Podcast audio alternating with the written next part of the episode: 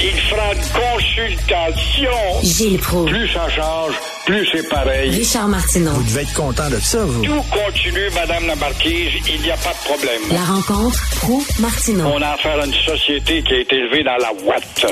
Gilles, vous prenez le métro pour venir nous voir en studio. C'est très gentil d'ailleurs. On est très content de vous voir en studio chaque semaine. Mais qu'est-ce que vous voyez dans le métro? Ça a que... C'est incroyable. Ça confirme ce que tu m'as dit à quelques reprises depuis deux, trois ans. Comment cette zone grise peut-elle être gris foncé maintenant? Il y a une université qui est venue s'implanter ici. Il y a quoi, 20, 25 000 étudiants. J'aurais cru que ça, ça aurait, la grande bibliothèque à côté, Ben oui. des instruments de culture qui s'installent ici au parc Gamelin, Madame Gamelin qui était une grande personnage, et ça aurait dû amener une effervescence d'activité intellectuelle, de spontanéité, euh, de conscience quant à l'hygiène, etc. Je n'en reviens pas de semaine en semaine de voir la pauvreté qui est grandissante, le nombre de quêteux. Je me suis fait harceler au moins cinq fois, ah, juste pour venir ici, là, Ah de oui. la station à, Ah oui. à- oui, de la station de métro à la station Cube. Et euh, j'ai même vu un gars en train d'uriner dans le métro. Ah oui. Puis il y a des policiers. Mais évidemment, ils sont deux policiers, puis il y a peut-être 10 000 personnes. Euh, la station est très grande. On peut voir ce qui se passe, mais bon, on peut pas tout voir. Mais il y a quelque chose de désolant qui fait peur de voir qu'on ne pense pas à revigorer ce quartier, surtout avec une institution de haut savoir qui est ici, et qui ne donne... C'est drôle, tu vois, à Concordia et Guy, station de métro, là aussi, il y a toutes les textures politiques qui sont là, mais euh, d'une propreté impeccable, des commerces qui sont euh, très dynamiques, qui Ça ont à va, vendre. ça bombe ici. C'est Il se vend incroyable. rien, c'est le village fantôme qui s'en vient. On est à Montréal. Comment ça se fait? On en parle, on en parle, on en parle, mais il n'arrive rien quant à l'amélioration. Une décision. Il y a l'ancienne gare d'autobus, là, cette belle bâtisse Art déco qui est abandonnée depuis dix ans. Ben oui. Qu'est-ce qu'on attend vraiment pour faire un effort et revigorer ce quartier qui jadis a déjà été très beau? Écoutez, euh, vous qui, aimez l'histoire, euh, je suis curieux. Émilie Gamelin, c'était qui? Émilie Gamelin, c'est une femme extraordinaire. C'est une veuve qui s'est mis, s'est mise à, s'occuper des pauvres, de la misère humaine. Et euh, elle allait voir les patriotes en prison à l'époque où le pouvoir britannique avait instauré, la loi de- des mesures de guerre, si on veut, la loi dictatoriale. Elle allait à la prison du pied, euh, du courant et elle allait porter des... Puis elle était catholique, puis eux, il y, en il avait qui étaient agnostiques là-dedans. Elle faisait fi tout ça, fallait aider ces humains, elle a aidé les orphelins et euh, c'est pas pour rien qu'on a choisi cette Ben place oui. ici. Elle a fondé un peu plus tard, à la veille de sa fin de carrière, euh, une communauté religieuse qui avait un couvent ici sur De Montigny qui a été démoli en 62. Qu'elle pour- aidait les gens qui étaient dans la misère, c'est en oui. plein ça. Là. De a- là, la oui, la symbolique. Euh, la manifestation partira de la place Gamelin. On se demande toujours pourquoi Gamelin. Ben, Madame Gamelin, ça a été une femme altruiste et elle a une statue en rentrant dans le métro ici du côté de la rue Sainte-Catherine.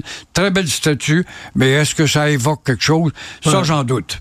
Eh bien, vous avez vu quelqu'un uriner dans le métro. J'ai vu ça tout à l'heure, oui, justement, au palier de la sortie Sainte-Catherine. Il y avait un petit coin, là, puis le gars, bon, c'était trop plein. Il y, a un, a- il y a un ascenseur aussi, là, pour euh, ceux qui sont en fauteuil roulant. Puis ça, il y a un ascenseur. L'autre jour, euh, il y a quelqu'un qui a pris l'ascenseur, puis c'était- plein de pisse.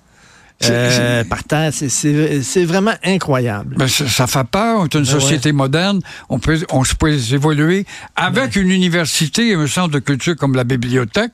Comment se fait que ça rejaillit pas? Et le quartier, la francophonie, hein, ça c'est bien important. Alors, euh, vous voulez parler de Denis Coderre?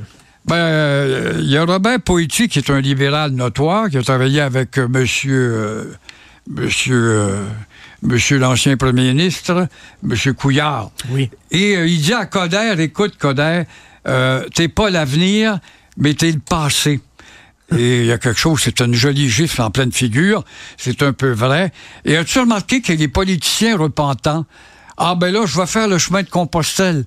Est-ce que Compostelle est rendu une...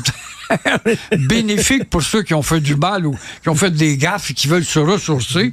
C'est incroyable comment ce que Compostelle est. Alors là, il va dire, après le chemin Compostelle, je vais me décider. En attendant, on sait que Coder, c'est un gars bien sympathique et très haïssable à la fois, mais j'ai entendu avec Mario Dumont, bon, on parle toujours des problèmes, oh, le troisième lien, on, par- on parle des problèmes qui, qui nous agacent en surface actuellement avec la CAQ. Il se dit nationaliste. L'as-tu déjà entendu définir ce qu'est son nationalisme? Est-ce qu'il se situe près de Mitch, près de Robert Bourassa? Est-ce que tu l'as défini? Jamais, jamais, jamais. Puis il joue ces deux tableaux parce qu'il été fort auprès des ethnies. Il parle très bien l'italien. Il s'est attiré ces gens-là dans un comté fédéral. Mais là, il veut aller à Québec. Et euh, il faudra qu'il s'attarde aussi à définir Ben, le- ce que c'est son nationalisme. Ben, vous parlez du coin ici. Là. Quand il était maire de Montréal, y a-tu fait un changement? Y a-t-il- Pas du a tout. changé quelque Pas chose du à Montréal? Tout, pas du tout, pas du tout, mais il va se vanter d'avoir créé un nouveau Manhattan. Par contre, dans le quartier Griffin, Griffin Town, qu'on doit appeler non quartier Griffin, c'est pas beau. Et euh, c'est lui qui a signé la multiplication d'édifices qui sont sortis de terre à Griffintown. C'est très beau, il n'y a pas de doute. Il y a bien des millions là-dedans, des belles taxes pour la ville, mais c'est devenu un quartier étouffant déjà, pas circulable en auto et Ouais. beaucoup plus trop dense. Je vais vous dire quelque chose. J'ai un très bon ami qui a travaillé euh, à, sous Denis Coderre, avec Denis Coderre, directement à la Ville de Montréal. Il n'a pas vraiment aimé ça. Il n'a pas vraiment aimé Ah. son expérience, très autoritaire et tout ça. Oui. Euh, c'est un peu une vieille façon de faire de la Oui, politique. il est fort ses coups de pied derrière, puis les engueulades, il n'y a pas de doute, ça c'est connu. Et euh, enfin, on- English, School Board of Montreal, vos amis. C'est effrayant, ça finit pas. Hein? plus rhodésien, plus xénophobe que cette commission scolaire English euh, Montréal, euh, tu meurs. Euh, cette commission qui, en tout cas, entretient et protège Ben les Montrealers. Ça n'a pas de rayonnement en dehors. Et puis, euh, le ministre de l'Éducation, récemment, qui avait annoncé des petites réformettes, épargne la English of Montreal. Je trouve ça dommage parce que lui-même, euh, le ministre de l'Éducation, est un ancien pharaon et très nationaliste. On n'en parle pas. Alors, comme on, on y va, on est rendu avec 1 300 000 dollars pour contester ouais. la très timide loi 21. Et en revanche, eux autres, ils vont faire appel à la loi 23 euh, du fédéral, la, la loi des- de la charte et des libertés pour gagner sans doute. Et tout ça au moment où Québec dit, ben, dans ce cas-là, ils viennent de perdre là, une manche, là, le Québec, la CAQ, on va aller à- en Cour suprême, sachant à l'avance qu'en Cour suprême, ils sont battus. Donc, on gaspille énergie, salive et argent des Québécois Mais- pour maintenir le statu quo. Mais c'est pas une commission scolaire, c'est rendu le Parti égalité. C'est le, porte-voix des anglophones au de, Québec. De plus, oui, oui, puis il y avait des, des- bien des intellectuels là-dedans, hein, on est dans la haute sphère. Alors effectivement, c'est devenu un mouvement de pression, un mouvement d'alerte politique. C'est meilleur que la société Saint-Jean-Baptiste qui dort au gaz. C'est à peu près un équivalent, si Ben on veut. Alors, on a la Saint-Jean-Baptiste pour nous défendre. Quand est-ce que tu veux à Saint-Jean-Baptiste faire du bruit? À part d'envoyer un ou deux communiqués par année, ne jamais suggérer de descendre dans la rue ou faire une bataille pour ceci ou cela, ce n'est plus ce que c'était. Tout change. Puis là, ils se, ils se cachent même pas. Là. Ils disent on a dépensé 1,3 million, puis attendez, là, on va encore dépenser de Oui, l'argent. oui. On est prêt à se rendre jusqu'en cause suprême. Oui. Et euh, Québec va aller débattre. Québec devrait même pas se rendre, on ne se rendra pas en Cour suprême. Faites ce que vous voulez, montrez justement que vous avez converti, et vous, le English School Board, vous traitez le Québec comme si c'était une colonie, ce que nous sommes. Une colonie, nous devons subir l'ordre du supérieur. Et Joseph Facal me disait tantôt, le English School Board of Montreal, c'est comme un cheval de Troie du fédéralisme canadien au sein du Québec.